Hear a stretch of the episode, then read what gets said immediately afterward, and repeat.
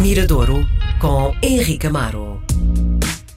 Segunda-feira é dia de Mirador recebermos Henrique Amaro na tarde da RDP Internacional. Hoje com um conceito diferente porque o Henrique está em casa e nós continuamos uh, a distância. Uh, bom, da tecnologia deixa-nos fazer isto e é exatamente dessa forma que vamos fazer. A pergunta que te faço é como é que te estás a aguentar estes dias em casa? Olha, é, apreensivo, mas cuidadoso, não é? Pelo meu, pelos meus e pelos, e pelos outros. E olha, e nem de propósito, infelizmente, é, é nestas situações que às vezes damos valor a coisas tão vulgares como nos sentarmos num banco olhar a partir do mirador, não é? Uhum. Às vezes parece uma ideia vulgar, mas é nestes dias de reclusão que às vezes sentimos que há coisas simples que muitas vezes não damos o devido, o devido valor. Bom, o que é que eu trago hoje? Para aí, antes de entrarmos nisso, porque é interessante, porque a tua experiência provavelmente é a experiência de muita gente. Quais são os dias, quais são as horas do dia que são mais difíceis de passar para quem está em casa?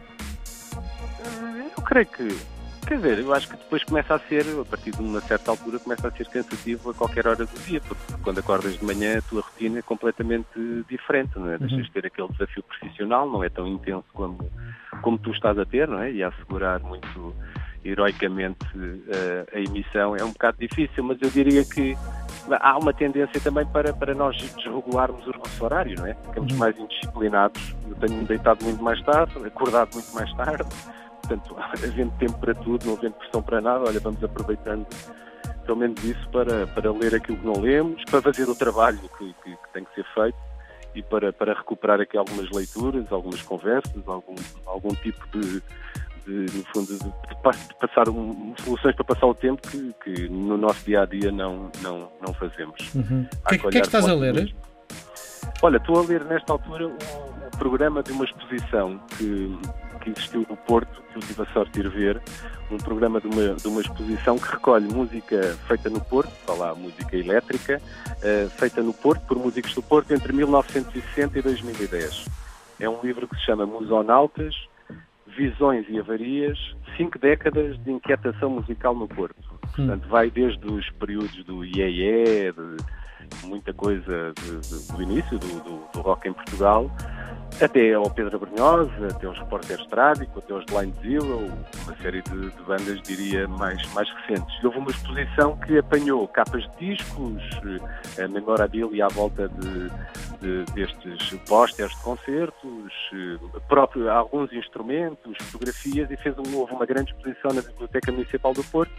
E agora, há, não sei, dois meses, saiu um livro com textos de muitas pessoas uh, algumas até nossos colegas, o Viriato Tel, o, o, João Carlos Calisto, e, e, textos dedicados à rádio, textos dedicados à edição, textos dedicados a, a, à noite do Porto. Portanto, é um livro, uh, ainda para mais é um livro que podes ler por capítulo, não, não, não, não há uma narrativa que te obrigue a ler todo de uma, de uma assentada, não é? Claro. Eu às vezes também gosto sei lá, acabo de ver aqui, vou, vou ler uma, uma banda desenhada uhum. e estou sempre a saltar. Tal como discos, gosto de ouvir vários, eh, aqui é a mesma, claro, a mesma coisa. a mesma situação. Antes de entrarmos na música de hoje, sentes-te preso? Ah, sim, claro que sim. Sinto-me, sinto-me, porque o meu dia a dia, felizmente, não é, não é apenas caseiro. Gosto muito de estar em casa, gosto de. Mas acho que há tempo, quer dizer, o nosso dia a dia foi construído na nossa vida com com a, a, existência da casa, mas haver algo para lá disso, não é? E o convívio com os outros, não é, às vezes não é só o preso, vá lá, geograficamente ou, ou espacialmente, não é? Às vezes sinto-me preso do, do contacto com, com, com, os meus amigos, com os meus familiares, isso claro. com, e com outras pessoas, não é? Isso, Bom, claro que sinto falta. Deixa-me só fazer mais uma pergunta, a última antes de entrarmos na música. Se estivesses no Big Brother, neste momento são quatro em tua casa. Quem é que tu nomeavas para sair? ah pá, eu. Autonomeava-me. Autonomeava Muito bem. Muito bem. Já, já tenho, quero muito o bem-estar deles e, e, era, era, era incapaz de, num, num, ambiente familiar, estar a indicar um, claro, um filho. Identificar uma provocação. Seria eu, claro. eu. Muito bem. Vamos olhar então para a música que escolheste hoje. O que é que escolheste? Olha, eu escolhi os Capitão Fausto, até porque na última conversa que tivemos os dois, uh, aí na RTP, da última vez que almoçámos os dois, falávamos muito, tinhas acabado de vir do espetáculo dos, dos Capitão Fausto no Campo Pequeno, em Lisboa, e vinhas lá muito, muito agradado com, com a banda, foste surpreendido com o bom gosto, com, com as canções, etc. E agora, já que complementando tudo aquilo que dissemos, já que temos estado tanto tempo, ou melhor, temos tanto tempo e tanta disponibilidade, mal mais do que tínhamos antes, os Capitão Fausto acabaram de disponibilizar no YouTube um documentário que se chama Pontas Soltas. É um documentário feito já a partir não deste, deste disco, mas do, do outro, o Capitão Fausto. Os Capitão Fausto têm os dias contados e, e fala um bocadinho da vida da banda, a vida da banda porque foi um disco importante para eles. Foi um disco quando eles assumiram o profissionalismo, portanto, deixaram de ter os seus deveres eh, académicos e profissionais dedicaram-se à banda. É um disco que também estreia a mudança deles para o bairro de Alvalade, onde construíram um estúdio e sala de ensaios, portanto, é lá a célula criativa deles estava a ser construída nessa altura e este disco já tem muito a ver com isso. Uh, fala uh, fala um pouco a vida na estrada, a composição desse, desse disco, bocado, às vezes as dores de parto e os prazeres que, que as bandas têm. Portanto, para quem gosta dos Capitão Fausto, é uma boa é uma boa é uma boa maneira de nós vermos a banda por dentro para lá dos para lá dos discos. Depois tem uma espécie de uma, uma isto foi um comentário realizado por um amigo da banda o Ricardo Oliveira e depois tem um lá tem um lado assim mais uh, diria artístico que, que ao mesmo tempo que, que retrata a banda fazem também uma entrevista a um professor, o professor Pedro Ferreira, onde se faz uma introdução à mecânica quântica, portanto, assim, um conceito uh, bem, bem, bem difícil às vezes de assimilar, mas há aqui uma tentativa de filosofar às vezes sobre o, o conceito de criação uh, de uma canção, ao mesmo tempo que se fala de, de mecânica quântica. Portanto, tem esse lado, diria, mais intelectualizado mas é, é, é, um, é um documentário agradável de ver. E hoje não sou eu a escolher a canção, já gostaste tanto do concerto Verdade. do Capitão Fausto, hoje és tu a escolher a canção que, que fecha o Mirador. Muito bem, então vou escolher o Lentamente, que é uma, uma canção que tem um refrão que diz qualquer coisa do género Eu vou morrer. E pois. eu não conhecia, eu não conhecia a música uh, e eu achei estranhíssimo como é que é possível alguém fazer uma, uma canção tão certinha com um refrão a dizer eu vou morrer e ter um, Pá, 10 mil pessoas a cantar todas Eu Vou Morrer. Achei divinal e ficou-me na, na, orelha. E eu acordo muitas vezes a dizer Eu vou morrer, eu não vou é caso, morrer. Não é